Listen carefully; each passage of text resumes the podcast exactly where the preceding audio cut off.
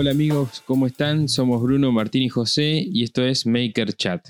En este espacio vamos a hablar sobre qué significa ser maker, qué nos moviliza, qué nos inspira y cómo es el día a día en el taller. Yo soy José Torres, como les decía, y estoy acá con Bruno y Martín. ¿Cómo andás, Brunito? ¿Qué hace José? ¿Cómo va? ¿Todo bien? Bien, todo bien, che. ¿Vos, Martín, cómo andás? Bien, acá andamos, presos. Presos. ¿Todo bien? ¿Cómo, cómo vienen llevando la, la cuarentena? Bien, bien. Por ahora. ¿Vos, Ok. Bruno? Bien, yo creo que soy el que menos mal la está pasando. Yo No, tengo no- el, el no taller en el fondo de mi casa. Lo dijo. Nah. Canchero no, pero estoy adelantando alguna que otra cosita. un afortunado, digamos. Un afortunado. Claro, La verdad que sí. La verdad que tener el taller en tu casa tiene un montón de contras, pero bueno, en este caso me agarró una a favor. La verdad que el, el próximo este, ataque eh, zombie extraterrestre no me agarra lejos del taller, ¿eh? No me importa. Todo lo que dije en capítulos anteriores no sirve de nada. Hay que tener el taller en la casa. Reivindico. Mu- sí, muchachos, tengan el taller en la casa. No cometan este error. Eh, y bueno, nada, es así. Chicos, más allá de la, del garrón por ahí de Martín y el mío de no tener el taller en casa, ¿cómo se las ingeniaron? Va, pregunta más para Martín que para, para Bruno. ¿Cómo te las ingeniaste para sobrevivir eh, estas- Eh, estos días? Mirá, la verdad, justo antes de, de que salte toda esta cosa, la cuarentena y qué sé yo, eh, creo lo, lo ahí estábamos hablando. Dos días antes empecé como a, a- viste que te la ves venir, viste que lo- lo- los pájaros vuelan antes de que venga el tsunami y lo ves volar y Sí. bueno. El olor a empecé- lluvia. El olor a lluvia, bueno, uy, se van los gansos, los patos para allá, bueno, hay que rajar, bueno. Este, una cosa así, y empecé como a prepararme por las dudas, muy mal me preparé, pero eh, algo es algo, y, y agarré este, un par de cosas para hacer acá en casa, por las dudas dije, y, ahora me arrepiento, digo muy mal porque digo, ¿por qué no me traje más cosas? ¿Por qué no me traje más este, herramientas? Pero bueno, la verdad que tengo acá como para, para improvisar, es más, lo estoy haciendo, estoy cosiendo los, los, los bolsos, los organizadores, eh, y me puse medio como, como una, nada, una, una rutina, digamos, para subir contenido que no sea historias, que no sea, perdón, que no sea vivos, que no sea filmar, y estoy cosiendo los, los bolsos tipo 6 de la tarde, cosiendo los bolsos a las 6 de la tarde se llama el programa.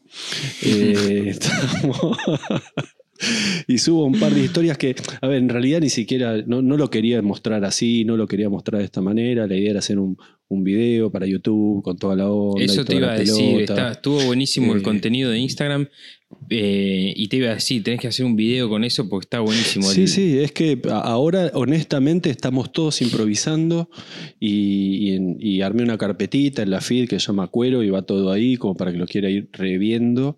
Eh, y lo que puse como medio de, de- de- de premisa es no soy talabartero. No, no, no te voy a enseñar la posta, sí te voy a enseñar el nombre de las cosas que sé, qué sé yo. Es más una introducción porque no estoy filmándolo, no tengo las herramientas, todas las herramientas acá para mostrarlo en mi casa. Eh, y simplemente tengo que coserlo porque es laburo, son bolsos para vender y com- comparto ese contenido. Ya que estamos, muestro un poco cómo se hace y, y es aplicable a cualquier tipo de, de costura o trabajo o proyecto. Pero realmente no es como me hubiera gustado hacerlo. Estaba en la lista para hacer un video pronto de eso, de introducción. Más lo estábamos hablando de hacer un video de Sí, habíamos la- hablado, sí. Claro, eh, de cuero, mostrar las herramientas para principiantes y, y- y bueno, eso, eso y de golpe también empecé a mostrar cosas de, de detección de metales, que es un hobby que lo tengo hace muchos años. Eso te iba a preguntar también. Está buenísimo, loco. Está eso. así, muy bueno. Escúchame, Muy- ante- an- antes para de que me improvisado, olvide. la verdad que tenés un montón ahí en tu casa. Tenés Sí, para tengo mostrar unos un- cuantos días. Un, un museíto, así, son casi 10 años haciendo esto, así que Che, ant- antes de que me olvide, un comentario. Hoy, a- hoy estaba viendo hace un rato una serie que se llama Elementary, que es tipo un Sherlock Holmes moderno. Y hay un capítulo, justo el que estaba viendo, donde no me acuerdo si es que se roban o no sé qué, una colección de soldaditos de plomo. que Ah, usaba, sí, sí, que usaba Napoleón para, para presentar, digamos, la, la- los las maquetas de sobre cómo el, iba- mapa. claro, cómo iban a hacer las guerras, dónde iban para poner sus generales y qué sé yo. Claro. Y, era, este, era- y eran soldaditos de plomo. Pero, y era eh, muy loco porque mientras veía la serie, medio que chusmeaba Instagram y veía los soldaditos de plomo tuyos y al mismo tiempo que los de la cosa, ¿viste? Muy, muy loco. Es, eh, Elementary es la serie que trabaja el mismo de que hace este Avenger, ¿no? El que hace del mago. no, eh, esa, es, esa es Sherlock. Ah, no, esa es Sherlock, Elementary- esa es Sherlock. esa es Sherlock. Elementary trabaja uno de los flacos de Transpotting. Ah, mira, mira. Que. Watson No, es mujer, es la, la china esta, mm, Lucy Liu. Uy, qué, uy Sí. mirá, qué buena que punta que me acabas de tirar de una serie. Es me, una de mis series. Es una de mis series favoritas, esa. Definitivamente. Y, y Sherlock, Es, Sherlock. es uno de. Eh, de no, Elementary. Sherlock, y Sherlock, ni hablar también. Sherlock, ni hablar ni hablar. Este, Sí. es, es una locura. Este, y me gusta mucho también de esa línea, que yo soy muy fanático de Hercule Poirot, de Agatha Christie. Eh, que es eh, otra cosa, pero también investigador así. Bueno, y, el tema es ese, me pareció interesante mostrar un poco el, eh, eso, porque lo tengo ahí, es parte de mi vida, lo que pasa es que nunca lo mostré. Creo que lo charlé un par de veces con ustedes, pero nunca mostré y ahora lo que quiero hacer es mostrar un poco lo que, lo que tengo ahí en este museo.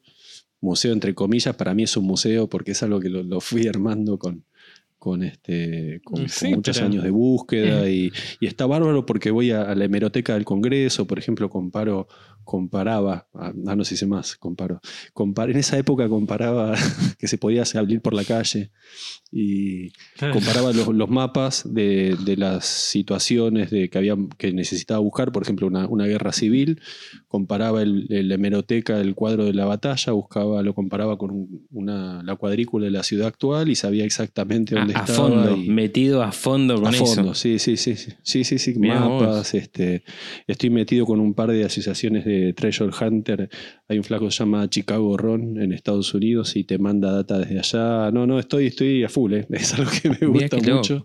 Y te agarró Y como hasta tengo una máquinas- especie de. Te agarró Sí. como una especie de vuelta, te reenamoraste a partir de esto que estuviste mostrando y eso te dieron ganas de Eh, volver no, a no, salir. sabes o- que es algo que antes de entrar en YouTube lo hacía dos, tres veces por semana y después de YouTube lo empecé a hacer una vez por semana, una vez cada 15 días, pero no lo contaba. Eh, tengo mis lugares para ir a buscar.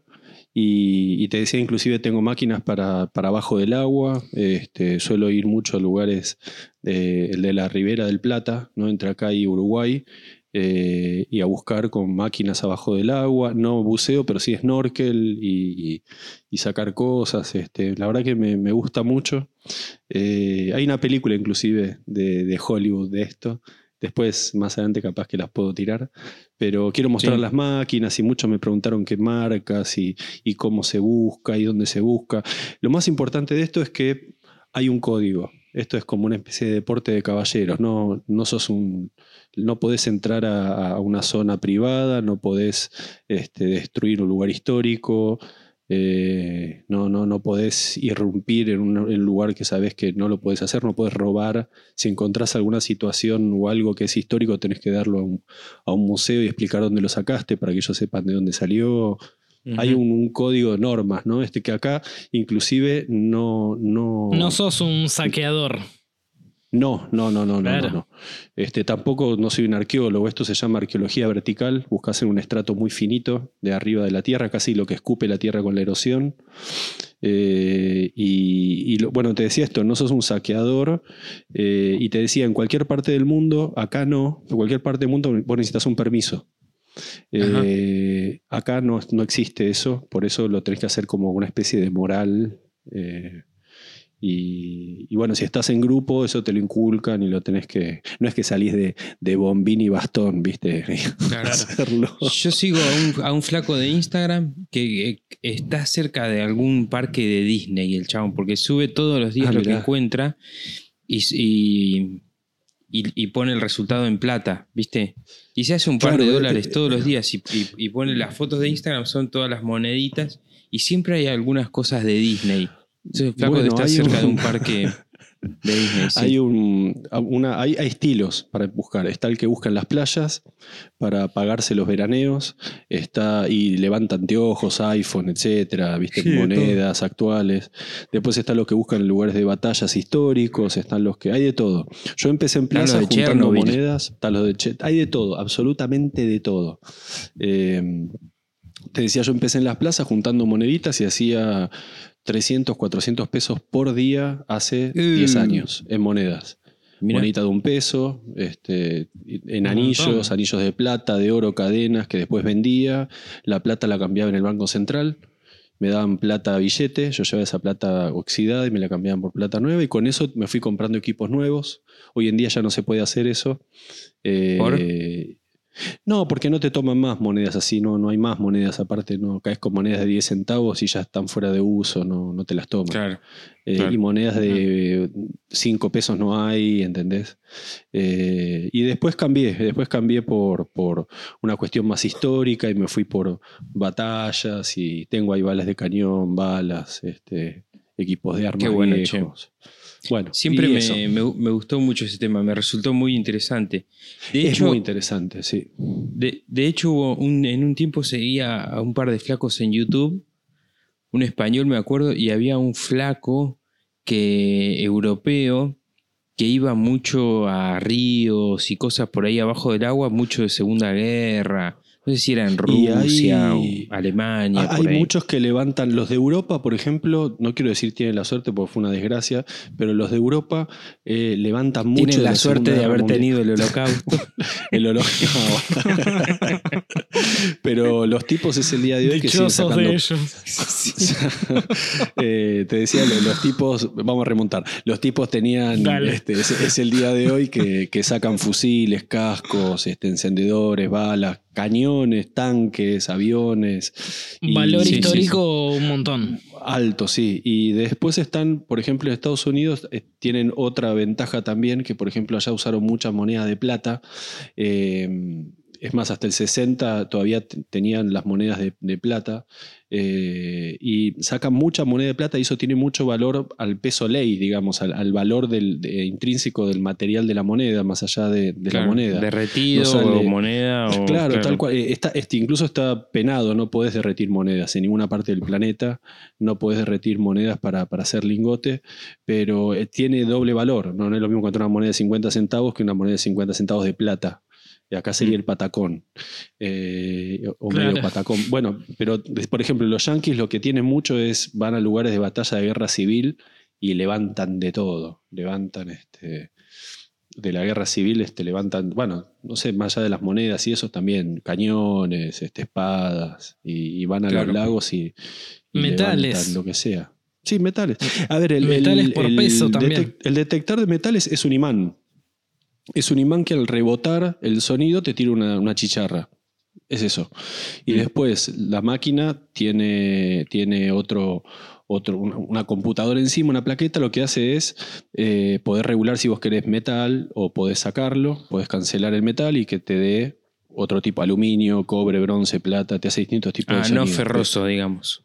Claro, el- depende la calidad del aparato. Yo tengo aparatos muy básicos este, y tengo computadoras que salen, que son carísimas, que podés, que tiene una pantalla de, de- LCD y vos pones en la pantalla lo que querés y te marca la profundidad, el tamaño, este, lo que Claro. es, todo con un noventa y pico por ciento de, de- de certeza casi. Eh, son Claro. muy específicos. Y, Claro. y si no, te rebota todo. Te rebota, te hace el pi, te rebota porque hubo un metal y Hay te- algo. te- hay Claro. algo. Claro, Este, claro. Bueno, eso, no sé cuánto más tiempo quieren hablar de esto. Yo por mí No. me paso hablando toda la noche. Todo bien. No, Allá es, interesante. En mi mm, zona, de donde soy yo, ahí en La Pampa, no se hace búsqueda de metales, pero lo que sí hay mucho que sale bastante gente a buscar y hay, hay zonas muy definidas, son cosas de indígenas, pero de Ah, piedra. mirá. Sí, de, sí, de sí. piedras y algunos minerales, entonces puntas de flecha, Claro, vasijas. sí, sí, sí, sí. Y está tan, tan poco visitado y tan poco popularizado que al Que- día que de hoy se ahí. sigue encontrando. Sí, Claro. vas y lo agarrás y, y encontrás puntas de flecha y. y, Bueno, eh, una, una de las una de las cosas que me pasa mucho cuando voy a buscar a ciertas zonas eh, donde, hubo, donde hubo batallas civiles, finales de los 1800, no solamente agarro metales y, hebillas, eh, uniformes y eso, sino que de golpe salen pedazos de plato, cubierto, es decir, sale cerámica, cosas que el, detector no agarra, eh, pero que las empezás a encontrar por el hecho de que empezar a meter mano. Y, y sí, no, e, es, la verdad es que a mí me encanta, me encanta y, es una, una, cosa muy, vas con tu GPS y marcas el lugar en un plano donde encontrás tal cosa, empezás a armar el plano, tu propio plano de las zonas. Eh, y bueno, después también es muy gracioso. Perdóname, ¿eh? ¿Y, al plomo lo detecta también? Sí, el plomo salta, te revienta el tímpano. El plomo. Ah, sí. Este, sí, sí, sí. Tiene, porque es muy concentrado este, el sería el, lo que es en metal, este, lo tiene mucho más concentrado que otros metales. Entonces es como que ¡pah! te salta al toque, eh, más denso. Esa es la palabra, no me salía. Y Después te voy a preguntar, pues me, voy a empezar a meter en este mundo, porque me faltan hobbies, así que uno más. lo que esto, con esto se, levantan todas las puntas de los, de los, tiros, por ejemplo, el campo, lo que es campo de tiro y eso, después mm. se, levanta con esto. Eh, es más, en las plazas yo le toque, con, si le tengo que contar la cantidad de balas que encontré, balas, digamos, de curso legal, de, que se le cae a la gente, al oficial de policía o lo que fuese. Eh, ah, balas enteras. balas enteras, claro, 9 milímetros, este, Parabellum, 762, está, está lleno. Las plazas están llenas de balas, la gente ni lo sabe. Eh, te digo, hay, hay algunas plazas que tienen más balas que otras. Da miedo, da miedo, y tengo miedo de decirlo, pero es la verdad, porque yo, yo me encontré con todo eso. Este, la gran mayoría las tengo y Puedo llegar a decir que, peiné casi todas las plazas de acá de Capital, gran parte, algunas de provincia, eh, pero las de la reserva ecológica, pues saqué cualquier cantidad de. Tengo cada anécdota ahí, este, que, la misma, ¿viste? La gente misma que te pregunta qué haces, y la policía te pregunta qué haces, y te ponen a hablar. Eh, claro. Encontré, hasta inclusive encontré, encontré eh, Faso, encontré un paquete de Faso de como de un cuarto así este, concentrado en un paquete, en, un, en, una bolsa y lo tiré a la mierda, obviamente, pues esas cosas no, te, te buscan. Peligro, total, sí. Este,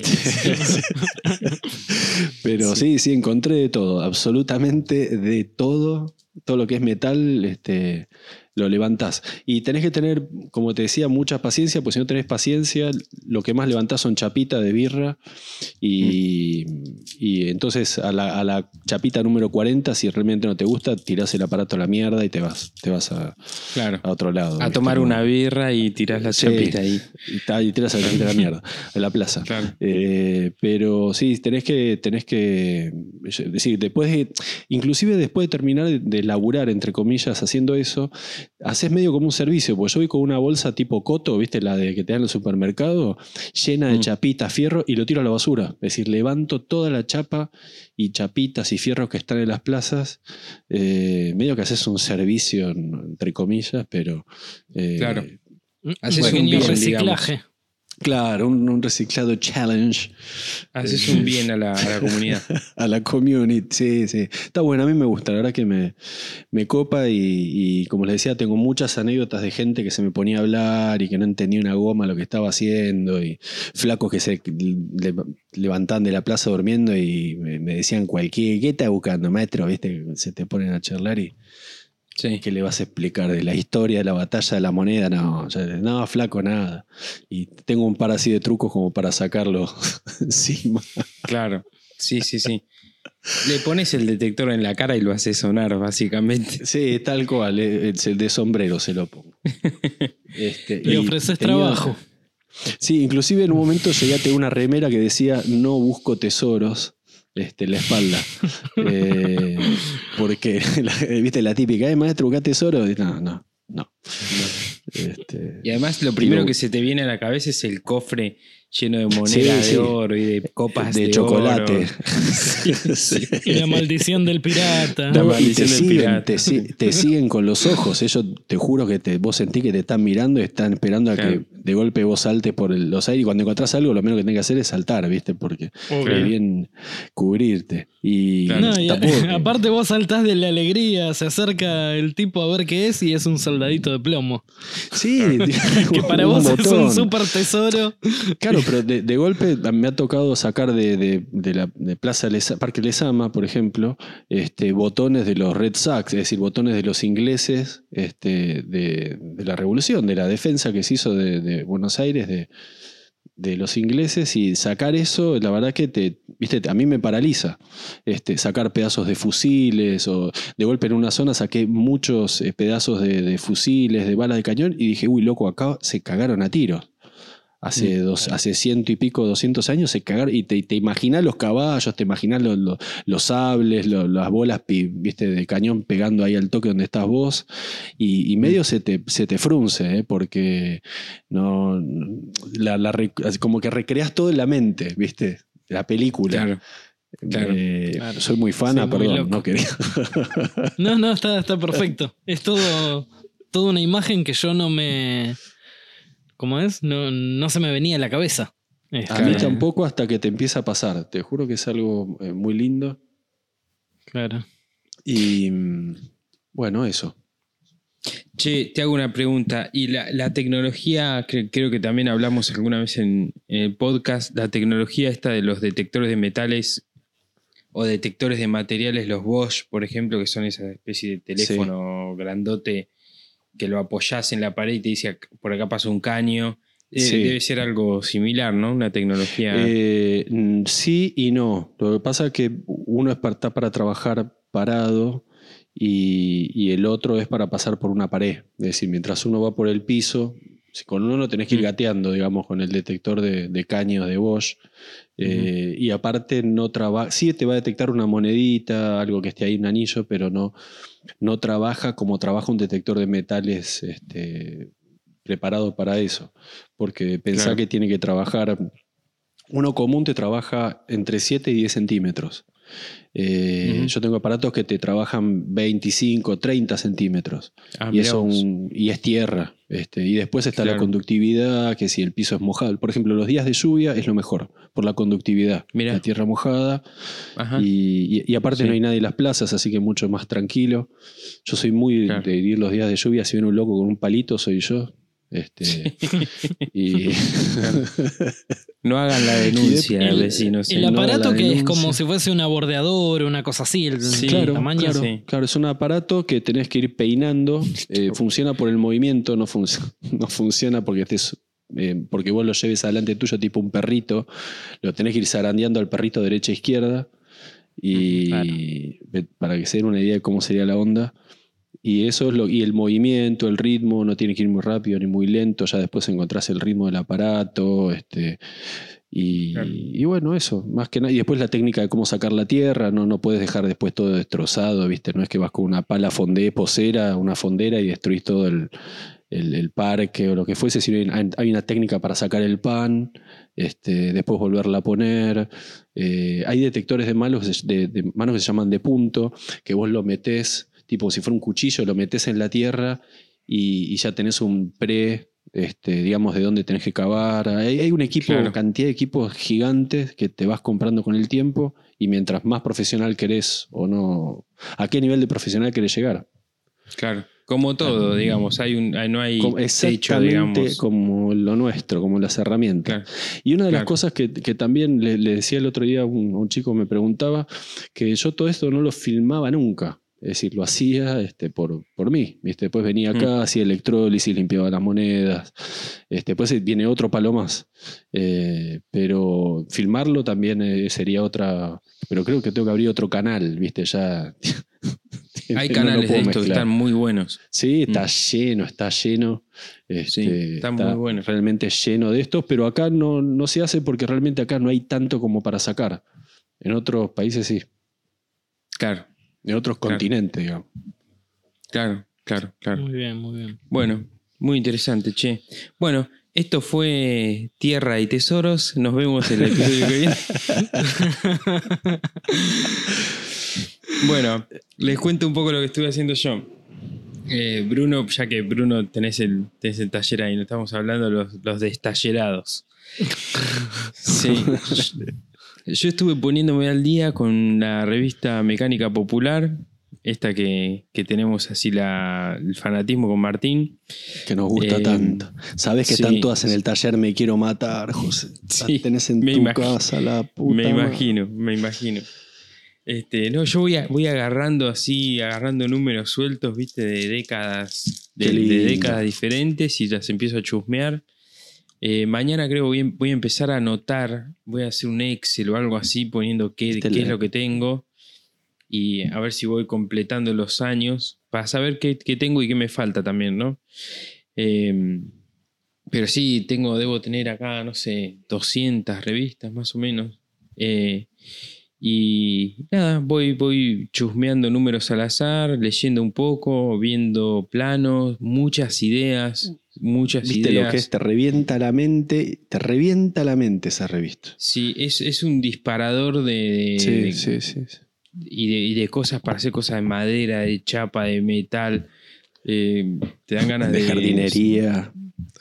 Jardinería, la huerta, te dan ganas de restaurar, restaurar un auto, de hacerte un avión. El, eh, cómo arreglar, el, aparte me encanta porque en esa época todo se arreglaba, los autos se arreglaban, los electrodomésticos. Sí. Eh, Tiene un minuto, potencie su jardín, su bordeador, Sí, sí. su máquina bordeadora, ¿viste? Mucho, Y- mucho tip tipo gaste menos combustible y te enseñaban a puentear cosas y a, eh, a retocar el, a, to- a tocar un poquito el carburador para carburador. gastar más o menos. o que, sí, sí. Cosas, por el- Hay- cosas hay- que ahora son imposibles ¿no? de hacer con los autos modernos, con, la, con las computadoras y todo eso. Viste, está todo cubierto, un chapón plástico, no puedes meter mano. No, no, no, no se puede Ah. hacer nada. Eh, bueno, eso por un lado. Por otro lado, retomé también una pasión que tenía, eh, que son las, el tema de las maquetas, maquetas de aviones. Siempre fui medio fanático de los aviones de guerra y, y tengo, bueno, hay muchos tengo por, por hacer, porque siempre fui a comprar los aviones, entonces en el momento en que dejé tenía como cuatro o cinco ahí para, para seguir haciendo. Eh, incluso tenía uno a la mitad, que es el que, que saqué una foto el otro día que compartí en Instagram. Este, y bueno, Qué linda estoy- pasión. Sí, sí, sí. No, y estoy con eso, estoy con eso a full. Este, viendo ahí las herramientas, algunas estaban rotas ya, algunas, la mayoría me, me- todavía me sirven, tenían muchísima pintura, este, pegamentos, eh, ¿El masilla. pegamento aguant- aguantó todavía?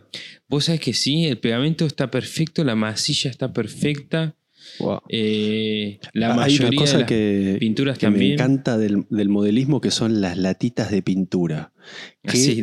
ob- bello objeto. Me acuerdo que en una época había en Caballito, había ahí en Acoite había un local de, de aeromodelismo y entraba a joder, no compraba nada, solo para ver las latitas, ¿viste? Sí, una sí. la otra de los exhibidores. Sí, y encima, bueno, yo tengo bastantes acá. La mayoría estaban bien, por suerte, porque son caras además. Sí, Eh, sí. Y sí, yo cuando estaba metido a full, me acuerdo que en una época lo único que compraba era pinturas, porque Pintura. ya tenía todo, tenía absolutamente todo, y las pinturas son muy específicas. Hay como no sé, 20, 30 verdes que son casi iguales, pero no son iguales. Eh, que se verde- dice que son, i- son iguales, te pueden venir a buscar. No, olvídate.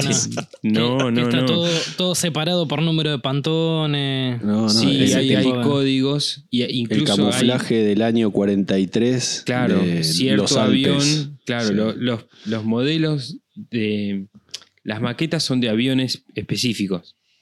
Eh, ese, está el avión que piloteó tal tipo de tal año, tal año, son, son Claro. así.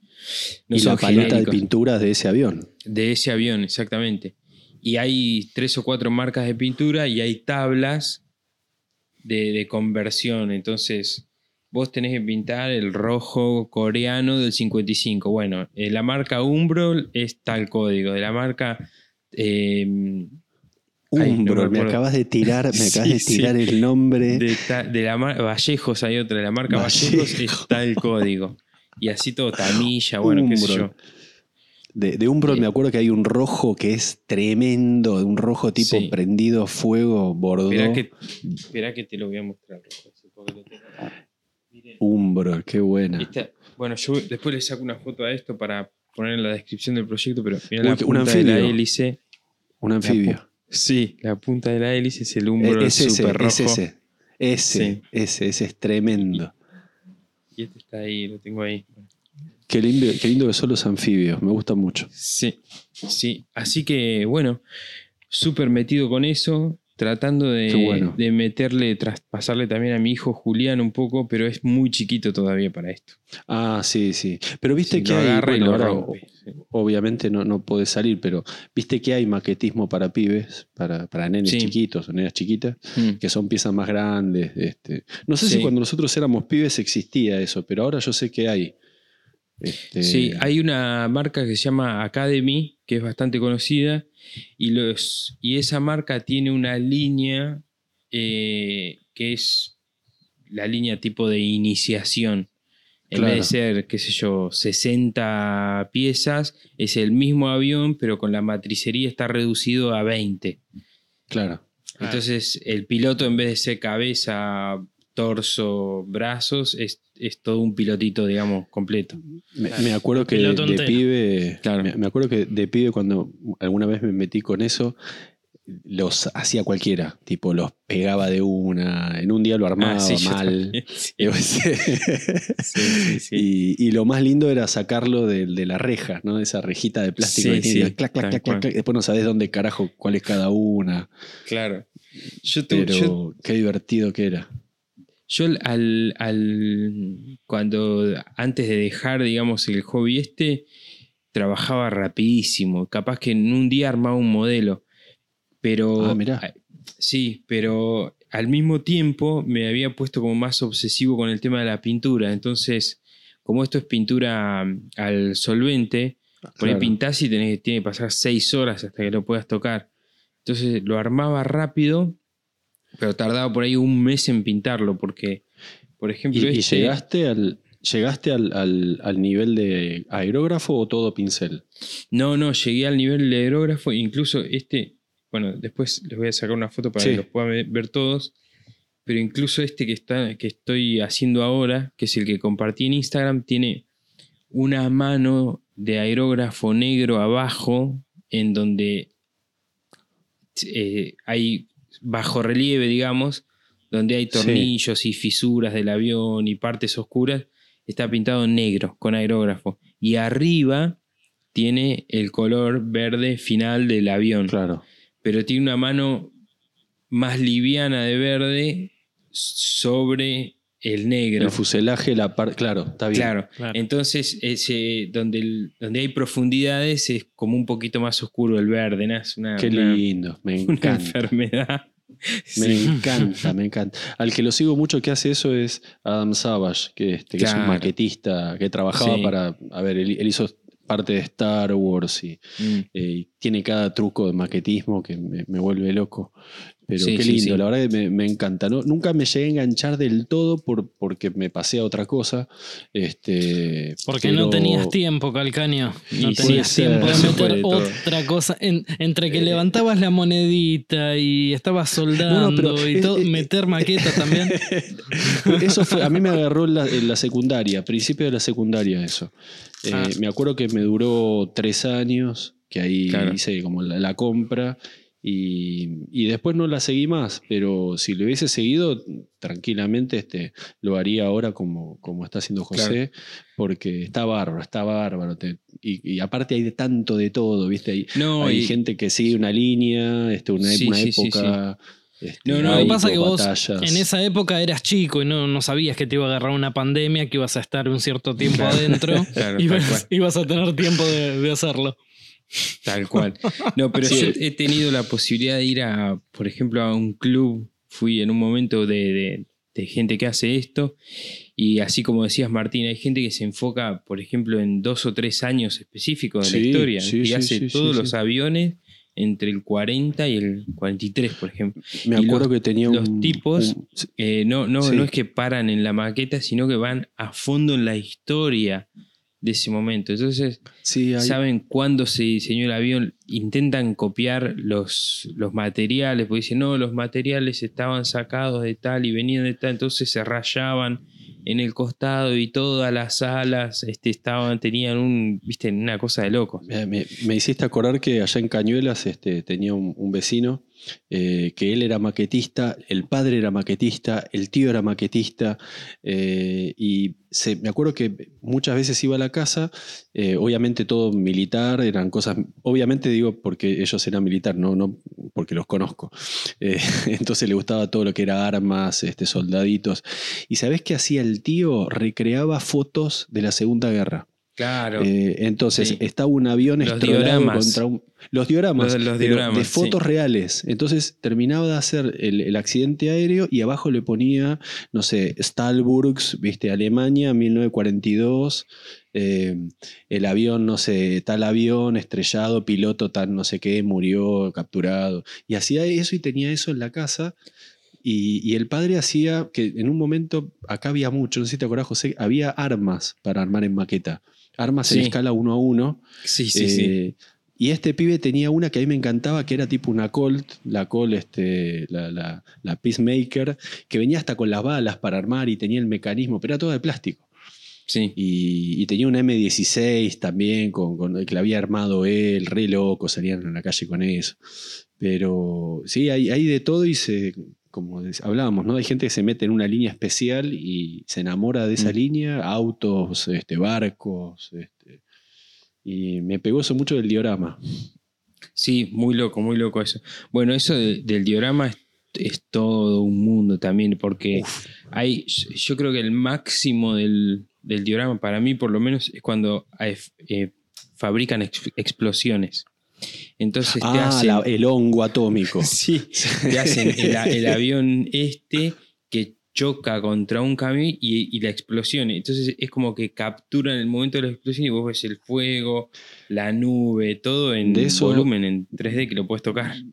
De eso hay, hay uno que, que un fanático lo sigue a Elon Musk, a todo lo que es X-Space, y, y el tipo hace los despegues de los transbordadores y muestra cómo con algodón y luces hace todo el momento del despegue y te la morfás. Es decir, Claro, le saca una foto claro. a eso y después te dice, no, esto lo hice con algodón, con luz LED por abajo y que no sé qué, y bla, bla, bla. Era, ah, era algodón. ¿viste? Sí, sí, tal cual, tal cual. Es así, es así. Eh, Y, y bueno, ese es tan bárbaro. Esto fue Amigos y Maquetas. Nos vemos la semana que viene. Estaba, estaba pensando que no, no tengo ninguno de esos hobbies y, y esas cosas así medias locas. Bueno, la Este, carpintería. Bueno, sí, sí, pero, eh, o sea, nosotros estamos conectados, digamos, por el, el rubro ¿No de la carpintería. alguna- el- ¿Alguna otra pasión, Bruno? No, vos sabés que, que de hecho lo, lo hablo varias veces, bueno, lo he hablado con José y con otros, de que, por ejemplo, en YouTube, eh, yo el, el 80% de lo que consumo, 90%, es carpintería. Eh, Claro. Carpintería, oficios o, o lo que sea. Este, no soy de mirar Netflix, no soy de mirar fútbol, no soy de mirar... eh, o sea, miro carpintería. Está bien, No, no, pero Qué bueno, boludo. está Te envidio, la verdad. Está Sí. buenísimo, no, no. Sí. No, hay veces, que- hay veces que termina siendo medio monotemático.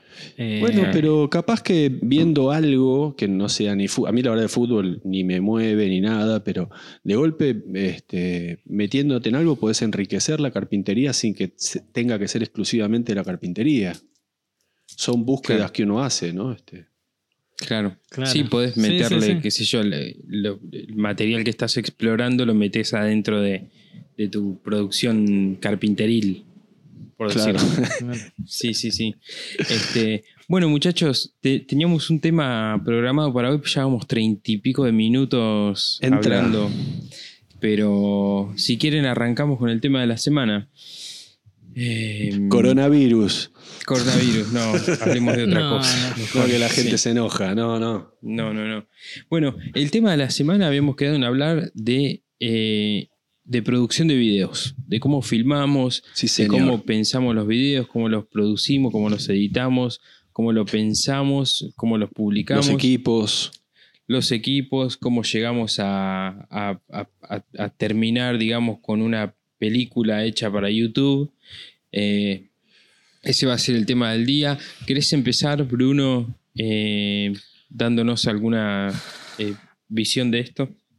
Bueno, em, yo por lo general eh, arranco eh, casi siempre con un eh, diseño en SketchUp, que hay veces que lo publico, hay veces que no. A partir de ahí empiezo a mirar el mueble y empiezo a ver cuáles serían las tomas que sí o sí quiero realizar. Este, últimamente lo que me está pasando es que mientras voy filmando, yo tengo una cámara compacta, pero de más o menos buena, buena calidad. Este, en el medio del mueble me surge que quiero mostrar detalladamente una parte del proceso y creo que para organizarlo en mi cabeza necesito filmarlo con otro dispositivo para no mezclar los archivos y, y todo eso. Y lo que estoy haciendo últimamente es con la cámara compacta filmo el proyecto general y con el teléfono termino filmando, creo que lo hablábamos la otra vez, de los videos express, digamos, este, así medio, medio rápido, saco el teléfono y filmo algún, alguna técnica en particular que está dentro del video grande y saco ese video por un lado y saco por otro lado el proyecto grande. Che, Bruno, ¿y, y por qué no podés sacar el, el mini proyecto de la, de la cámara grande? De, o de la Eh, cámara no sé. compacta que decías recién. No sé. Es como que mentalmente me, me, me Pero hay una cuestión de planos, de que el- con el teléfono te acercás más y, y con la No, otra es un no plano porque más general. o- No porque hay veces que estoy eh, con los dos trípodes apuntando al mismo lugar. Mm. Este, o sea, termina siendo prácticamente la misma toma en un video y en otro. Pero es como, por ejemplo, ahora, eh, hoy subí una historia de eh, cómo hago yo las, las divisiones de, mm, de las tapas de los cajones. Mm. Yo ahora estoy haciendo Sí. un escritorio que subí el otro día eh, un, un diseño en SketchUp. Bueno, ese lo, lo estoy filmando para, para YouTube. Y mm, me pasó que más de una vez me consultaron con respecto a las divisiones de las tapas de los cajones que yo utilizo el, eh, el método de las cartas. Eh, bueno, agarré y subí una historia a ver si, si querían que lo haga para YouTube. No esperé que me contesten, la verdad que me puse a filmarlo igual. Este, y, y eso agarré y lo filmé todo con el teléfono. Ya tengo todos los archivos y tengo todo en el teléfono. Y voy editando y lo subo desde el teléfono. Mientras tanto, con la otra cámara sigo grabando el proyecto grande. ¿Entendés? Sí. Yo, eh, la misma mesa de trabajo eh, es la que utilizo para editar, es la que utilizo para grabar los podcasts, para todo. Entonces, si yo en el medio del, de un, un proyecto donde tengo todo hecho una mugre, tengo que limpiar todo para sacar la computadora, para editar el video, para subirlo, para después continuar con el proyecto, es como medio, medio engorroso. Justamente por eso me estoy ahora haciendo el escritorio, como para tener las cosas por separado y poder modificar un poco este, Te- este, proce- este Te va, proceso. te va a cambiar mucho, muchísimo la forma de laburo. Capaz que la rapidez inclusive. Claro, es lo, es lo que tengo pensado, o sea, eh, poder armar la computadora sin tener que desmontar la zona de trabajo. Ok. Che, Bruno, bien. ¿Y qué pasa después de eso? ¿Cómo sigue? ¿Grabás? Eh, ¿Sigue bueno, el proyecto? ¿Terminás, ¿Seguís trabajando? Bueno, agarro y lo. mm, Suponete el, el video que filmé con el celular, lo subo y después sigo eh, grabando lo que es el proyecto grande con la cámara compacta. Tengo una, una Canon. Este.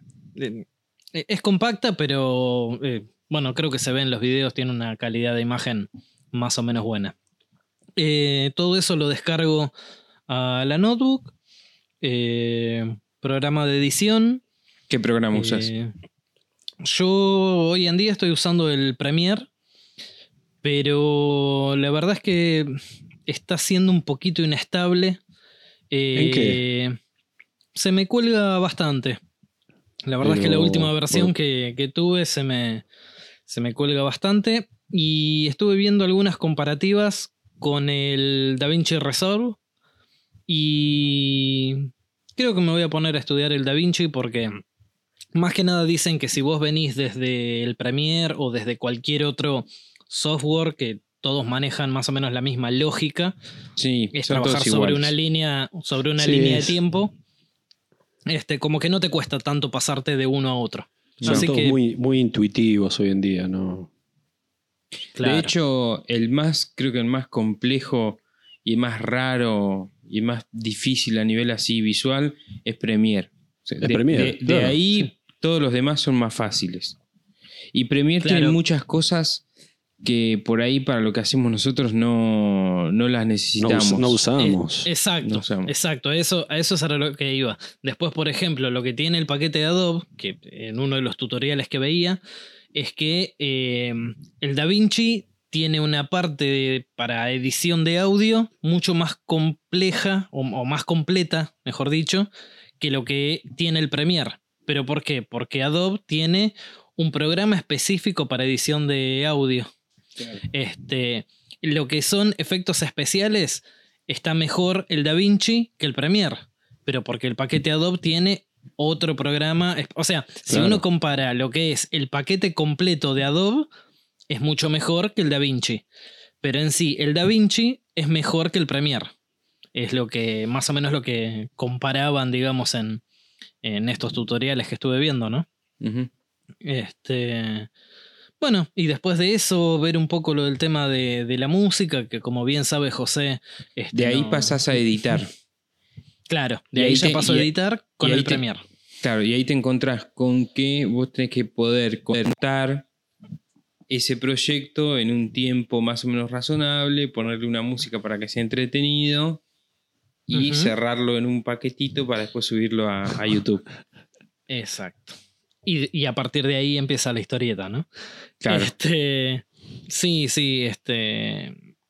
La verdad es que cuando uno empieza a poner el primer tornillo o empieza a cortar la primera madera, eh, ya tenés que tener en la cabeza cuáles son hasta los efectos y las transiciones que vas a hacer entre toma y toma. Y te estás olvidando de, de la foto de portada también. Claro, bueno. Eso, No, yo- eso- Ojo, Bruno, yo no sé si, si- Para mí no es tan ley eso, ¿eh? Yo no sé si laburo así. lo, lo mi que, forma, José, por lo menos. Y el, que de, el ir de- pensando. de tener todo definido antes de empezar a. no, a trabajar. No, yo- no, no, yo, no, no siempre yo lo no. tengo, no siempre lo tengo. Sí me doy cuenta que cuando lo tengo pensado de antemano, me, me es un poco más rápido. A el- vos te da mejor resultado, claro. Claro.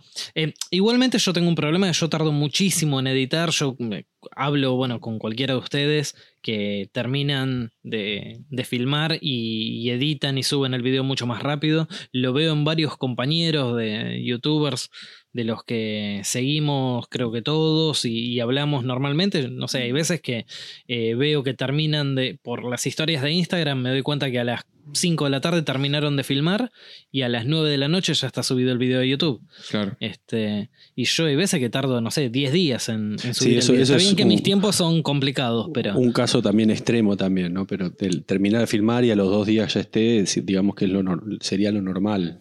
Un día, Claro. dos días, ponele. Yo, lo, lo que me pasa a mí particularmente es que yo, eh, yo tengo que hacer eso. Tengo que hacer eso porque si no, si dejo pasar el tiempo y pasan Caes. los días y, y, eh, y el- y empiezo a trabajar en otra cosa en el taller o en otra cosa de edición, eh, se me empieza a hacer un chicle y ya le pierdo la, pierdo la, mm, pierdo el disfrute. En cambio, cuando hago todo taca, taca, taca, taca, taca, taca, yo también tengo una forma de trabajo muy, muy instintiva o intuitiva, no sé cómo muy, llamarlo. muy expeditiva. sí, sí, no, no pienso mucho las cosas. Es taca, taca, taca. Sí, y- pero ta- también es, es algo, como dice José, en, en- yo por ejemplo no, no pienso las tomas. Es más, pongo el, trip, el trípode donde menos me molesta. Vos sabés que siempre está más o menos bien, digamos. Eh, claro, y donde menos me molesta, ahí saco la mejor toma posible. Pero voy trabajando a medida que, es decir, el trípode me acompaña, no es que yo voy donde entra el trípode. Y si de golpe no entra, saco la artística. Tipo, si no entra, tiro una toma de lejos. O, pero una vez que tomás velocidad con el proyecto, la cámara o el trípode no te puede parar eh, porque si no empezás ya, viste, a putear, empezás a, uy, trípode de mierda, la cámara. Eh, eso es algo que, trato de hacerlo siempre, donde si bien lo importante es que se vea y vos podés hacer, como vemos que hacen otros, otros youtubers, que otros makers, que hacen unas tomas increíbles, con unos, unos este, unas contraluces increíbles, con unos, primeros planos también, viste, cinematográficos, y que es otra forma de filmar también y que están switchados de esa manera. Pero para hacer eso, primero, antes que nada, tenés que fijarte cómo querés filmar, qué tipo de imagen querés. Y, que están asistidos muchas veces. Eh, sí, están, eh, están asistidos. Si estás asistido, hace lo que vos querés. Olvídate. Hablemos igual de, hablemos de los. nuestro nivel. claro. De los que no. el unipersonal. Del unipersonal, sí. El stand-up.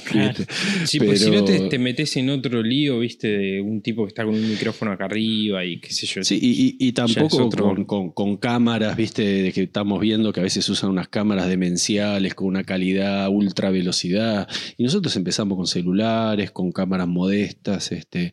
Por eso lo, importante es. Sí. No, yo tengo la, filosofía de que lo importante es, es la historia. El contenido, claro. Sí, con qué se filma, te digo, si vos tenés una buena historia para contar, podés filmarla con un teléfono, con una Super 8, como hacía Chaplin sin sonido, ¿viste? ¿Y, cuánto, y, podés volver a ver las películas hoy y son obra ¿cuánto, ¿Cuánto cine independiente filmado con película vencida viste que es excelente? Y de golpe te comes una, pagás una entrada a 400 mangos al cine y es una porquería Hollywood encima, el, el mega actor. Acá lo importante es qué querés contar, qué estética te gusta y lo que vos tengas, exprimir al máximo. Y si de golpe la cámara no te da una buena resolución, aprovechalo. Aprovechalo, no lo tomes como filosofía, pero en ese momento aprovechalo y cuando accedas a otra cámara, aprovecha la, la calidad de esa cámara. Eh, pero la velocidad en filmar también es bueno, también es bueno tener un día, por ejemplo, estimativo para subir, porque eso también te corre, ¿no? Tener un, deadline de entrega de un video también es como un mueble o una entrega a un cliente.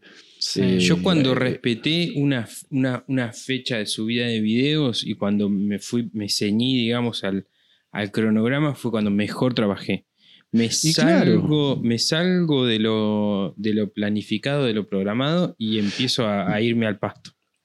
Pero José, pasa lo mismo con la entrega de los clientes. Pasa exactamente lo mismo. Vos decís, este mueble lo hago en tres días. Y en dos días estuviste boludeando. Al, al tercer día te tocan el timbre y te piden el mueble empiezas a sacar mal con el cliente. Bueno, acá es lo mismo. Eh, con el que te sigue no quedas mal, pero quedas mal vos porque quedaste mal parado, pariste dos días, después subís el video en vez de un sábado. O te achanchaste. Claro, y te achanchaste y en vez de un video por semana empezaste a tenerlo cada 10 días, cada 15 días, cada 3 semanas, una vez... A, uh, hace como 3 meses que no subo un video. Igual hay, que saber que en esto hay algo muy importante que también son momentos, ¿no? Hay momentos donde uno le mete con todo y, respeta un cronograma, de golpe hay momentos donde uno quiere cambiar algo y se toma más su tiempo. Eh, son momentos, no, no. Bueno, ¿se, ¿se acuerdan que yo la semana pasada les conté que había empezado a filmar una bajomesada que estaba haciendo? Eh, y a mitad de camino me cansé, dejé de filmar y chao, no, no borré los, los archivos y, agarré y terminé el laburo y punto. Eh, justamente lo que me pasó fue eso que hablábamos con José, que no estaba siendo expeditivo. Eh, era un trabajo que yo creía que tendría que haberme llevado mucho menos tiempo y la verdad es que por hacerlo en tiempos cortados, no sé, un día me ponía a trabajar y laburaba 45 minutos. Dentro de esos 45 minutos, ponerme a pensar qué era lo que había hecho, cómo lo filmaba, eh, que se vea bien, eh, ver cómo estaba enganchando la historia. Y cuando me daba cuenta tenía que dejar de laburar y así se me fueron 3, 4 días. Llegó un momento que dije, no, basta, esto no, lo voy a filmar porque no estaba siendo expeditivo. Pero sí me está dando resultado esto que les decía, el, dentro del proyecto grande sacar el celular y filmar un video rápido, este, un video que por ahí son cinco tomas, lo edito mismo desde el teléfono y sale, sale rápido. Eh, eso me últimamente me está sirviendo, me está sirviendo bastante. Pero eso, escúchame, ¿a vos te sirve? ¿Podés subir videos? sí, yo siento que sí. me, hace respetar la frecuencia semanal, que es la que yo pretendo. ya, tendrás el tiempo en todo caso como para poder mejorarla o, hacer otra cosa, pero el tiempo es el mejor, creo que es esto, ¿no? Subir, este, subir una, con, un, nivel de, tiempo, de frecuencia, este, porque hay que pensar también que del otro lado hay gente que quiere ver, sobre todo el compromiso cuando hay gente que te pide, que te pide videos, ¿no? que te pide cosas específicas, pero eh, es una responsabilidad y creo que mientras más, más creces en esto, más agentes entran en juego, los sponsors que te exigen los videos, este, se te empiezan a mezclar, a cortar los tiempos de trabajo particular con el tema de, ya empiezas a responder también preguntas, es decir, mientras más cosas y más compromisos, porque más grande es el, canal, eh, también cambia la manera de filmar. Este, los primeros videos yo me acuerdo que eran tipo relajadísimo, creo que estuve tres meses editando el primer video de la cinta métrica de bronce, le pagué a una amiga,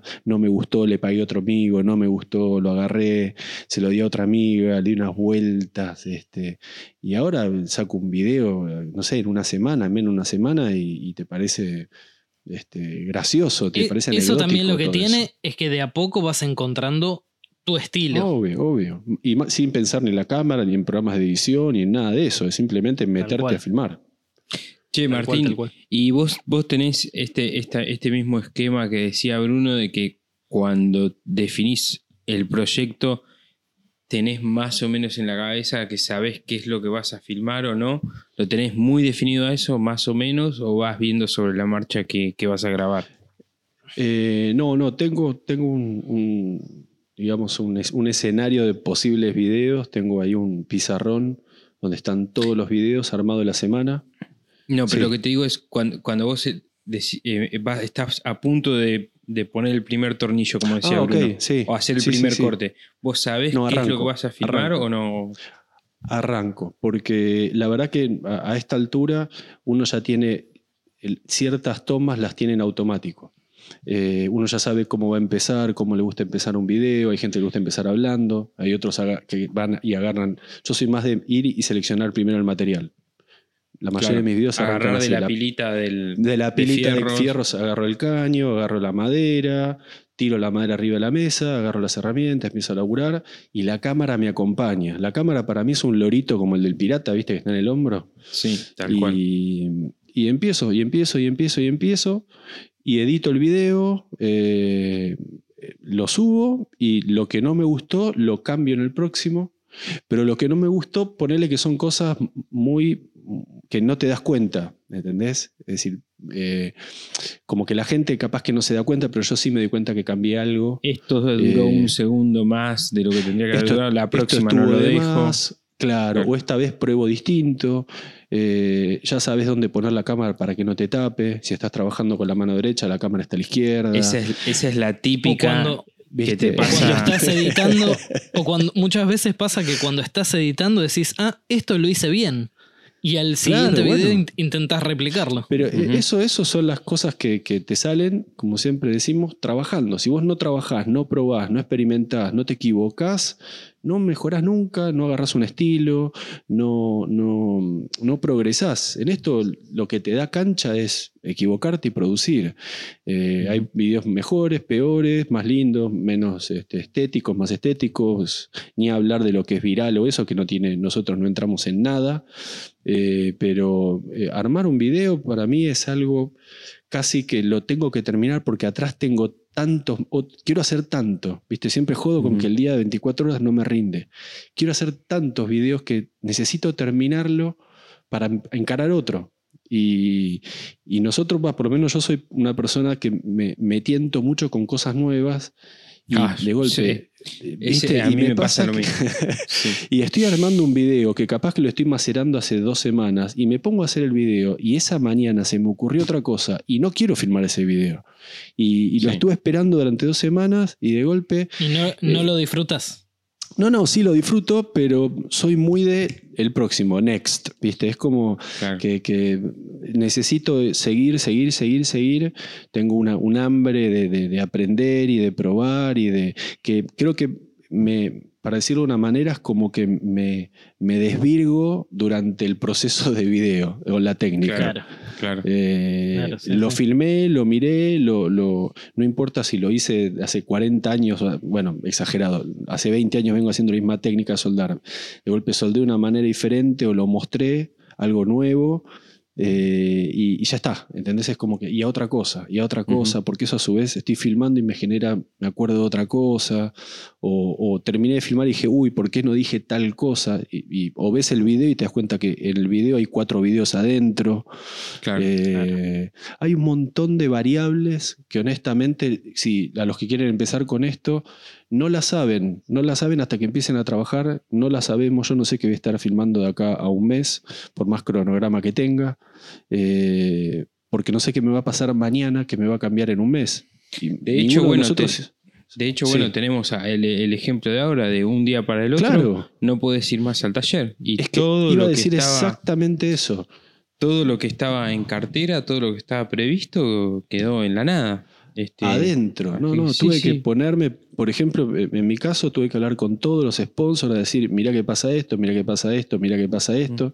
Y fue como medio, viste, no, no lo ves porque hablas por teléfono, pero sentís que el otro te levanta los sombritos como diciendo, y bueno, vamos a esperar. Claro. Y hay que esperar. Bueno, en, en este caso es algo de público conocimiento, es, es más que razonable y entendible, pero no sé, de repente te enfermaste una semana. Eh, ahí yo creo que por ahí es un poquito, no, no digo más complicado, pero ahí, ahí No, es donde uno debería de eh, llamar al sponsor y todo. En este caso es, es algo lógico y, y creo que no es algo tan, tan grave. O, No. o sea, que es lo- algo de esperar. Lo, lo grave en mi caso es la abstinencia. Soy Ah, honesto. bueno. No tengo el taller en mi casa. Este, en mi casa ya arreglé clavito que había por, por ajustar, tornillito que había que ajustar, ya lo ajusté. Me queda revocar una pared y pintar el techo del baño y que sea lo que Dios quiera, porque me voy a meter en la casa de los vecinos a arreglar cosas, no sé, algo, algo tenemos que hacer. pero, pero bueno, es, es eso, ¿viste? También uno, uno se, se calma. En este momento lo que estás, me estoy dando cuenta también que, eh, por ejemplo, me están desapareciendo las ojeras, una, una boludez, pero me viene el espejo y dije, upa, mirá, no, no, eh, no es que me la paso todo el día tirado en la cama, pero hay un, un estrés, un acelere eh, que se me está yendo. Y, y en un punto Lo venís tengo, mie- tengo miedo de, de que después cuando digan muchachos salgan de vuelta a la calle, sentirme un boludo, viste, que ahí tengo que volver a encontrar el ritmo. Es como entrenar. Yo siento que después de esto tengo que volver a entrenar en el taller, a encontrar el ritmo, las herramientas, sé que me voy a Bueno, cortar. va a ser, va a ser hasta, hasta sacar el primer video y ahí vuelve todo a la, vuelve toda a la Este- normalidad, me imagino rápido. Ayer, ayer me, estaba, me estaba imaginando que ponele, no sé, tal fecha, este, levanta la cuarentena, todos a la calle. Creo que en- en- a los dos días va a haber 200 videos. Este, va a explotar YouTube. Este, Sí. Yo sacaré dos al hilo que tenía ahí. eh, Mm. pero, pero mi taller quedó. ¿Vieron las imágenes de Chernobyl cuando la gente se va y queda todo así? Este, Sí, bueno, y creo que me voy a meter, desinfecto y arranco y ahí a ver videos porque es, van a estar todos subiendo videos. claro, tal cual, tal cual. Bien. Escúchame, Martín, y después eh, un poco la pregunta que me hizo José a mí. Sí. Una vez que terminaste de filmar todo el tema de edición, producción y todo eso, ¿cómo, Eh, mirá, cómo es lo tuyo? la- laburo más rápido de lo que edito. Eso es, eh, es así. Eh, me llevo mejor con la, con la herramienta, herramienta de taller que con la compu. No porque no la sepa utilizar, me encanta, pero de golpe como que no lo hago un día, lo- no edito un día, edito al otro. En el taller soy distinto. Si tengo que trabajar, trabajo. Eh, pero termino de, de filmar, bajo todo la compu, uso Premiere. eh. Creo que Premiere por default porque lo tenía en la máquina. Eh, nunca usé, por ejemplo, el- tengo Mac y nunca usé el iMovie, me gustaría probarlo. Veo que lo usan bastante, tiene cosas que no me gustan, pero no sé, con el Premiere voy bárbaro, uso un 10% del Premiere, no me meto en nada raro. Este, ya tengo seteado todo, ¿viste? para cuánto lo voy a exportar, en qué calidad.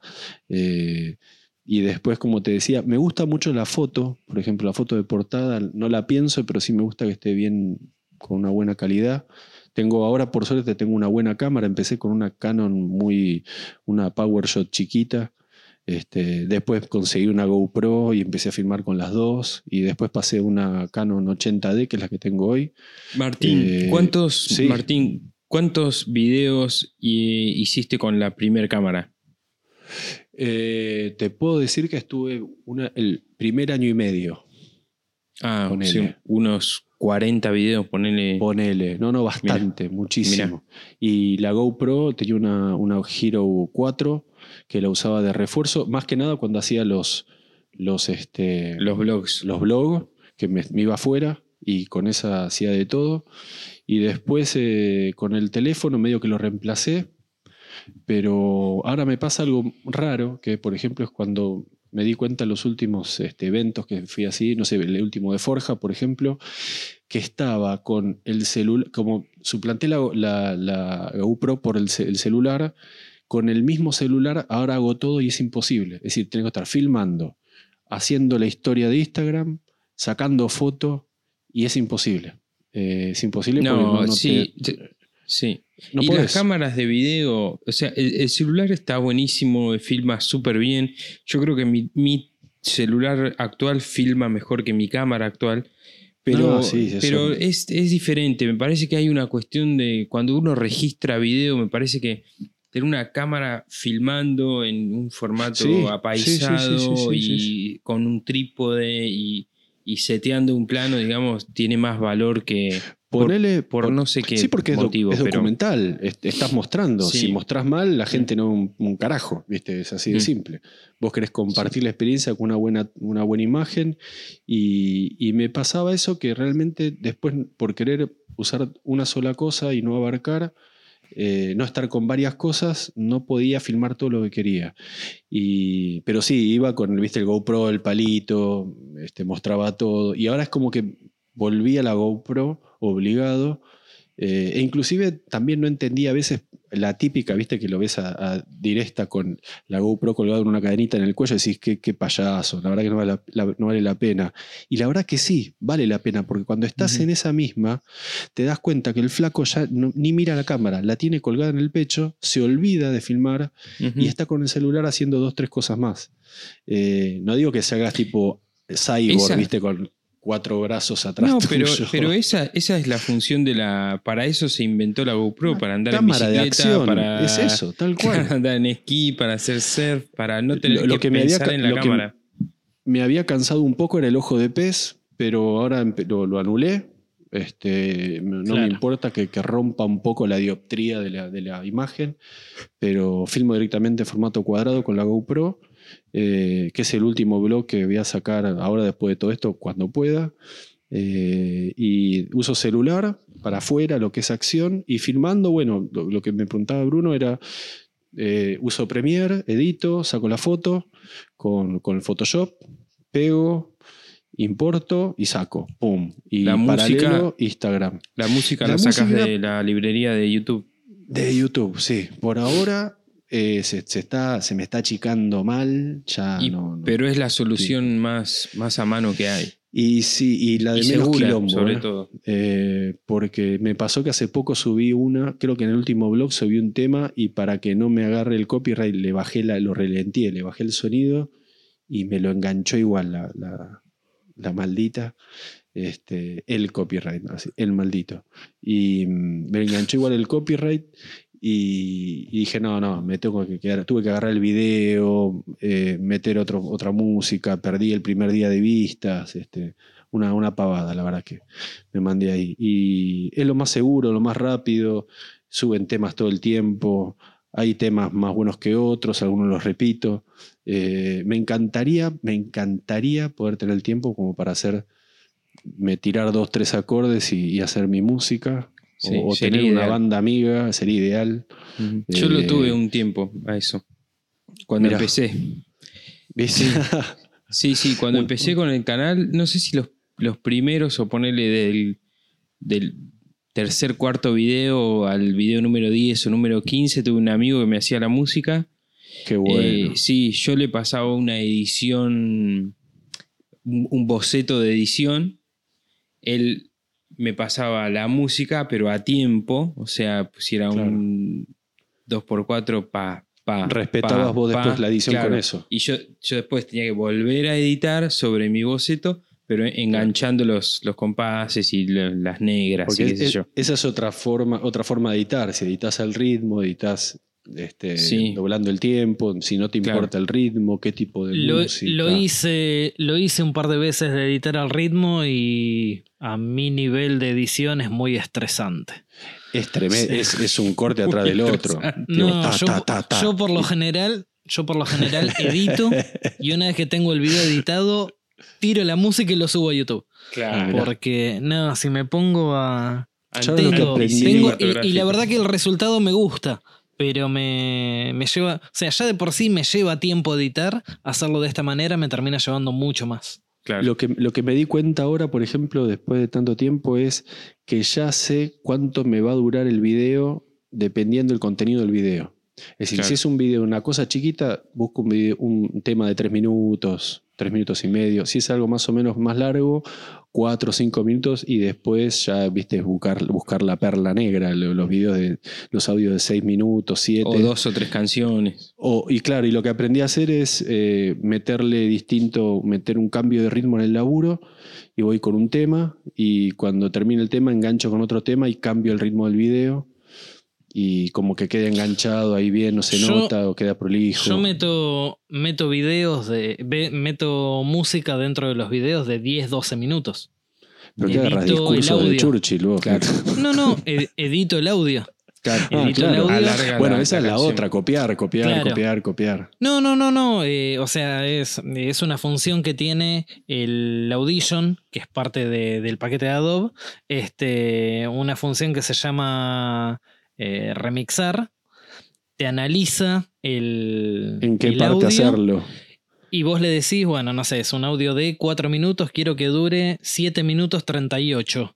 Y solo se fija los golpes, los enganches, no sé qué, y te lo deja aproximadamente, en- por ahí en vez de 7 minutos 38, te lo deja el- en y 7 el minutos resul- 44.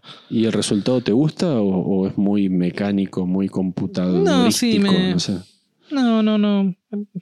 A mí me, me termina re- gustando y resultando. O sea, eh, es como todo. Una vez que vos subís el video, tenés mucha gente que te va a decir qué buena música, me encantó. Qué y tenés el te otro. dice otro. Y tenés el otro, uh, eh, estuvo buenísimo el video, pero lo tuve que, le tuve que bajar el volumen porque la verdad que era insoportable. Claro. Sí, y sí, bueno, sí. eh, y en este momento estoy haciendo así con los sombritos, levantando los sombritos como diciendo, y bueno, ¿qué quieres que haga? No puedo conformar a todo el mundo. Bueno, ¿no? que ta- No, exactamente. Después te empieza a pasar eso, que no podés, este, el público empieza a, a- a meter sus gustos en los videos de uno y a, y a- y a dar su opinión y, y es todo respetable, pero es otro factor más también. Claro, sí, sí, sí, por supuesto. Así es. Eh, no, yo respecto a la música, lo- lo- a mí me gusta. eh, me gusta que sea que mache todo. Me gusta que, que todo sea como un engranaje, la música con la imagen.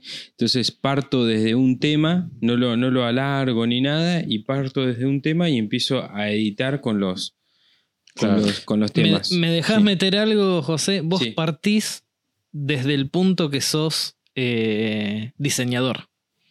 Claro, Entonces vos sí, ya, el, el producto ya lo empezás a ver desde otro Sí. punto de vista. Sí, sí, para mí la música es, es, es muy importante. Muy importante. Importantísima, es muy importante.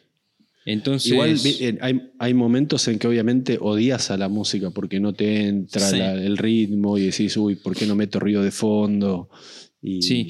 Lo que pasa que por eso yo empiezo por la música, porque si eh, eh, para que me guste el proyecto me tiene que gustar la música. Si la música Claro. no me gusta, yo sé que nunca me va a gustar el video. Entonces empiezo eligiendo un tema. A veces me gusta más y a veces menos, ¿no? Obviamente. Pero sí, lo que hago es, yo grabo, mm, Este, generalmente grabo no más de 10 segundos o 5 segundos, salvo que grabe un proceso largo.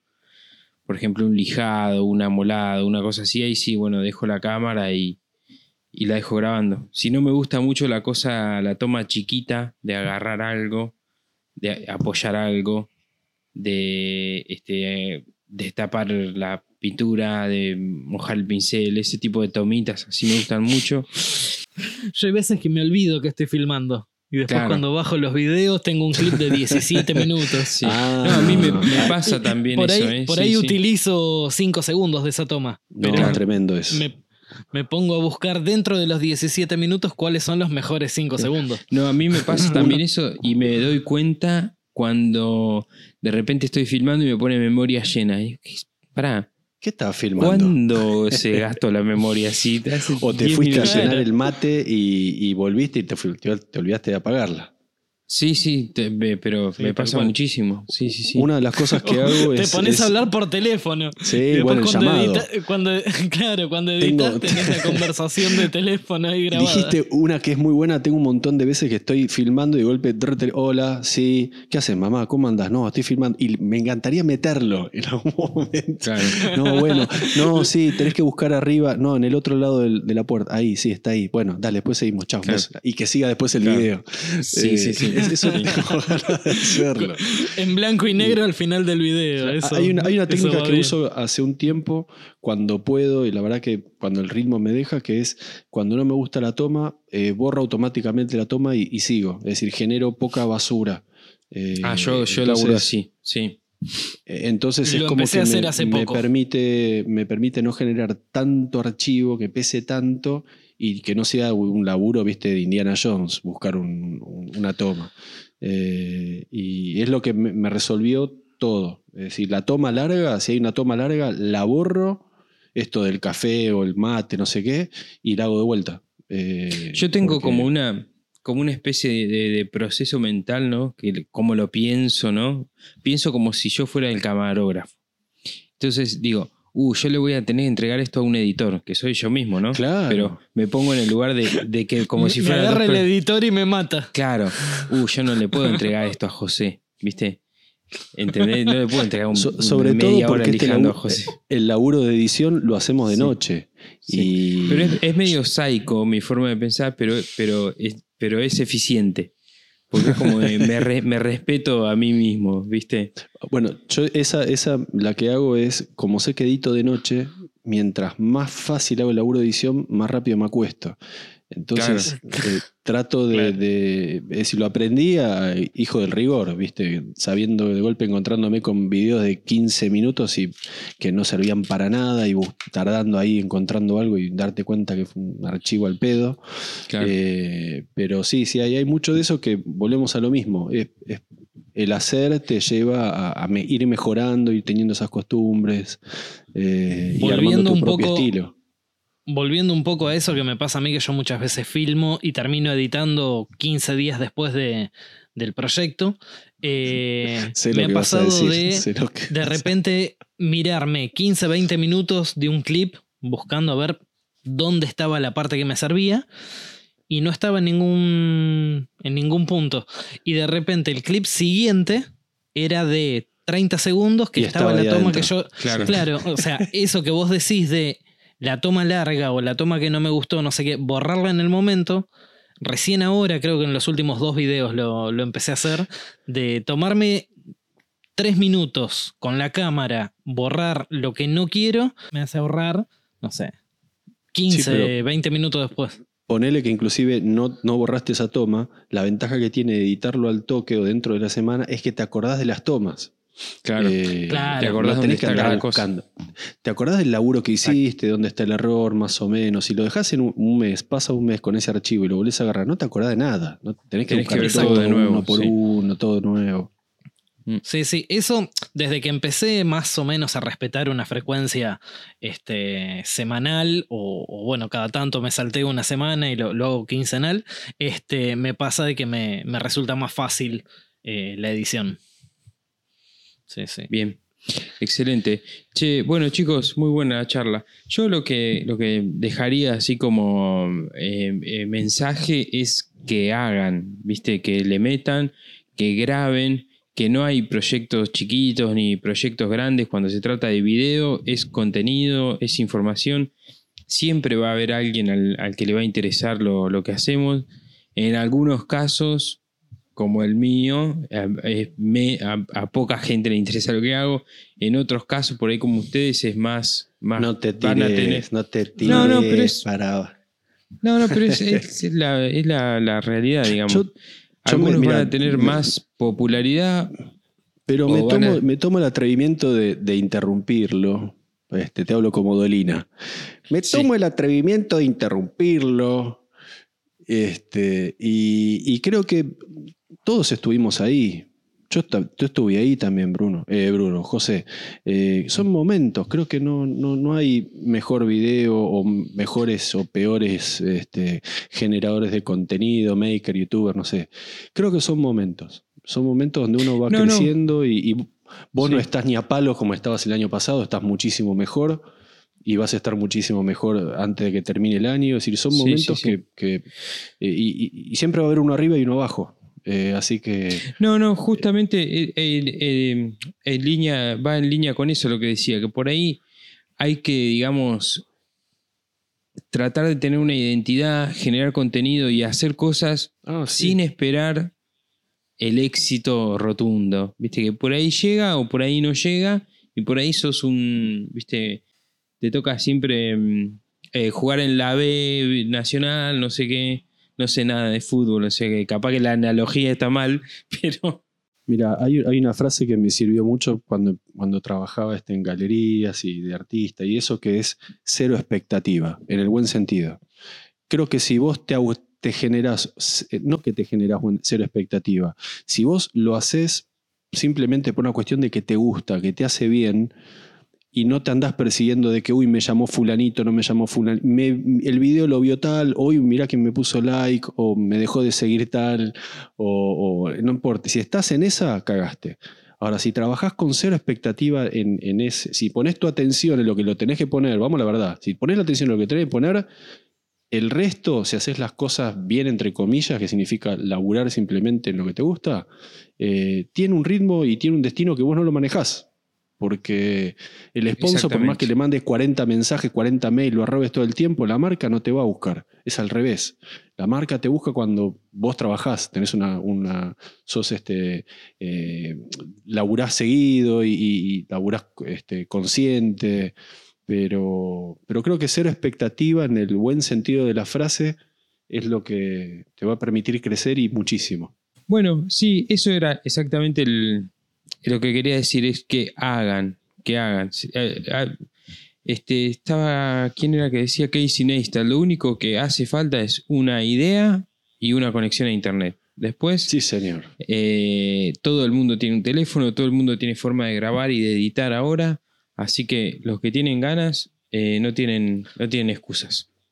Sí, yo lo que quería agregar con respecto a, a eso, muchas veces nos preguntan, me imagino que a todos, eh, qué cámara me compro, qué micrófono, qué esto, qué lo otro. Y yo siempre digo lo mismo, no importa el teléfono que tengas, no importa el micrófono, trata más que nada nosotros que somos de grabar en interior muchas veces, de iluminar bien, que es algo barato y te va a servir para grabar desde el teléfono que tengas, la cámara de acción o la super cámara que te compres el día de mañana. Eh, es hoy en día con un tubo, unos cuantos tubos LED y no sé qué, generas un ambiente distinto y aparte el te, vas a dar cuenta que el teléfono malo que tenías no es tan malo, simplemente está bien iluminado y, te va a mejorar muchísimo la, la, imagen, te va a gustar más el resultado, te vas a enganchar más con, con esto y, bueno, después sí vas a ir avanzando y vas, vas a ir viendo las distintas necesidades que vas teniendo, ¿no? Aparte, fíjate que cuando los que uno sigue, que son este tipos grandes, grandes, números grandes y eso, ya después no te importa cómo filmen. Por más que filmen con una linternita, una lintervincha o en la oscuridad total, lo seguís igual, porque te gusta el estilo, te gusta lo que cuenta. Entonces, la cámara en todo esto es simplemente un soporte que puede agregar o no cosas, pero al fin de cuentas lo importante es qué es lo que mostrás. Y si tenés 10 millones de suscriptores, vas a filmar con, con una película vencida y un teléfono viejo y lo, te van a seguir igual. Por eso lo importante de hacer y de, la idea que querés mostrar y, generar este, tu, propio, tu propio camino. Bueno chicos, buenísima la charla, estuvo buenísimo, me gustó mucho cómo, cómo salió el capítulo de hoy. estuvo bueno. ¿Tienen alguna recomendación para la semana, Bruno? Bueno, yo viendo el, tema que estamos hablando, eh, quería recomendar a los restauradores, eh, el amigo Jair, eh, Jair Domínguez de, México, justamente tiene una manera de filmar últimamente que, está muy buena. tiene todo, toda una edición y un equipo de trabajo atrás que, que la verdad la, producción de videos que está teniendo, más allá de la frecuencia, eh, está lo que decía hace un rato de em, tener eh, una filmación asistida y todo eso, está sacando unos videos excelentes y bueno, quería dejarlo como, como recomendación. Si, bueno, hace poco también cumplió pasó, digamos, la meta de los 400.000 eh, suscriptores en, su canal. Y bueno, tiene, tiene ahí un especial donde mostró todo el equipo actual que están teniendo. Son cinco personas trabajando para, para el canal. Y bueno, eh, van a ir viendo, tiene muchísimos videos desde creo que seis años, siete años eh, hasta ahora la evolución de, los videos es un poco lo que hablábamos recién. Algunos videos grabados en obra con una cámara básica y la producción que tiene hoy en día eh, es maravillosa. Eh, esa va a ser mi, recomendación de la semana. Buenísimo, Brunito. Vamos a dejar eh, el link en la descripción del episodio. Martín, ¿qué tenés vos? Eh, bueno, también hablando un poco de, lo que es formatos y, filmar, y eh, quería recomendar a un, este, a un colega maker, se llama Tyson Moore, Moore con doble O, Moore. Eh, y la verdad que este es un caso muy particular porque trabaja muy bien, filma muy bien, pero por ejemplo tiene 2.300 suscriptores en YouTube y en Instagram tiene ochenta y pico mil. Este, Tiene casi, casi 88 mil, casi 100 mil suscriptores. Eh, y por ejemplo, es una eh, persona que empezó con YouTube eh, y se dio cuenta que el formato no era de YouTube el formato es Instagram y las fotos que sube en Instagram este, son increíbles. Trabaja mucho en CNC, trabaja, hace muy buenos encuadros, es un muy buen ejemplo de cómo trabajar un plano corto, cómo trabajar muy cerca de la herramienta. Eh, hizo una, raquera de, de, prensas muy, creo que fue el video más famoso que tuvo él, que es como una especie de, raquera para prensas de tres partes para poner en pared y vas abriendo las raqueras como si fuera un, un expendedor de discos o de SD que abrís una y tiene otra atrás. Y mm, eso es lo que más lo, lo hizo conocido. Pero lo importante es esto, de que contrario a lo que uno puede esperar a tener mucho en YouTube, él hizo el fuerte en Instagram, también con videos, videos cortitos de un minuto. Eh, en YouTube también tiene videos, pero no tiene mucha vista. Eh, esto también creo que no sé si él, no, charlé un poco con él, muy poco, no le pregunté si la idea era irse a Instagram o quedarse en YouTube o no sé cómo lo armó, pero al tener los dos formatos uno espera como tener un número paralelo, ¿no? Un número lógico en los dos. Y, y él calculo que se dio cuenta que lo fuerte es Instagram, la foto, ¿no? Ese, sentir el polvito de la fresa trabajando el CNC, la madera. Eh, la verdad que Sí, él, lo que sube mucho, bueno, tiene el proyecto este de el mazo de madera de El mazo de madera, el mallet, sí. Este, y sube muchas historias graciosas y eso. Eh, de repente, no sé, tiene un pallet eh, o tiene, no sé, un mueble de, TV eh, viejo, le pega con el mazo mágico y se transforma. Y se transforma en, eh, en un producto de último modelo, una tele vieja, le pega con el mazo y se transforma en el último eh, LED, última generación, no sé qué. Y hace este muchas historias cortitas con eso. Me, me sacaste lo que iba a contar Este, ¿Cómo es esto, Bruno? Perdón, perdón, perdón, mala mía. Mala mía. No, no, lo que, eh, no, está perfecto. Lo, lo, que quería agregar es esto, que inclusive él lo que le agrega es algo que nosotros no dijimos, es el humor. Eh, o la, en la narrativa le agrega el humor a través de estos, de estos toques que hace con el mallet que él tiene, que incluso mete un, como detrás de la escena, le mete todo lo que uno cortaría, bueno, él se lo agrega. eh, y creo que es un muy buen ejemplo como para también uno relajarse, el que recién empieza, y que se dé cuenta de que todo es material, todo sirve, siempre y cuando uno lo, lo, ponga realmente un error como un error, no trate de disfrazarlo claro. y, que, y, que, el humor sea parte del contenido, ¿no? Por una cuestión de hacerte el gracioso al, al pedo y, y, que no sume. Claro. Bueno, esa es Tyson claro, Moore se llama. Buenísimo. Ponemos la, la descripción, ponemos eh, el link en la descripción. Voy a poner la página de, de, Instagram, ya que decís que es más popular, para que vayan directo al Instagram. Eh, Bien. ¿Y bueno, vos, José?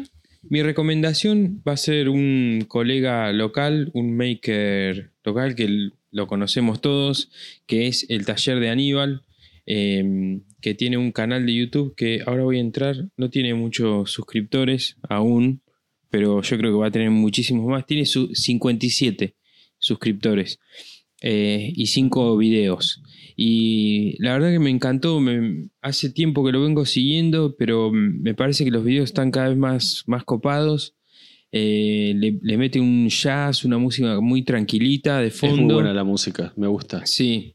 Y nada, y me engancho mucho con, también con la forma de trabajo que tiene. Hay mucho tip. Hay algo que siempre hablamos con Martín de que eh, en, en, YouTube se ve mucha gente trabajando y hay mucha gente que, que tiene mucho tip en sus videos que son consejitos, cómo agarra esto, cómo pega eso, cómo la prensa. Eso es muy lindo. Sí, sí, sí. Y que es algo que no dijimos, pero esas cositas en Instagram no está, es como la perlita de YouTube. Exactamente. Claro. Exactamente. Sí, sí. Y sobre y bueno, todo si están los tips que vos usás, que vos haces, o comentás o compartís. Claro.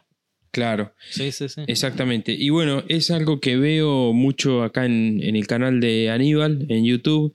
Eh, me sorprendí, de hecho, viendo videos de él de veintipico de minutos, cosa que yo no hago en YouTube. No, no, no, me engancho nunca con videos de más de 10 minutos. Sin embargo, me, me, me encontré viendo los videos de él así de principio al final. Eh, y me recopó, me parece que, que está buenísimo el canal. Así que bueno, dejo el link en la descripción. Espero que, que, le sume seguidores porque se lo merece, porque está haciendo un saludo, sí, sí, muy, sí. muy, muy buen bueno. contenido. Sí, así uh -huh. es. Este, bueno, muchachos, hasta aquí llegamos por hoy. Buenísimo este episodio. Brunito, suerte con la edición. bueno, muchísimas gracias. Chao, chicos. A... Hasta la semana que Chau, viene. muchachos, nos vemos. Descansen. Adiós, gente. Bueno amigos, esto fue Maker Chat, somos Bruno Martín y José. En este espacio hablamos sobre qué significa ser maker, qué nos moviliza, qué nos inspira y cómo es el día a día en el taller. Gracias por estar ahí, compartir este momento con nosotros. Pueden encontrar contenido extra y las recomendaciones de la semana en Instagram como makerchat.podcast. Chao, nos vemos.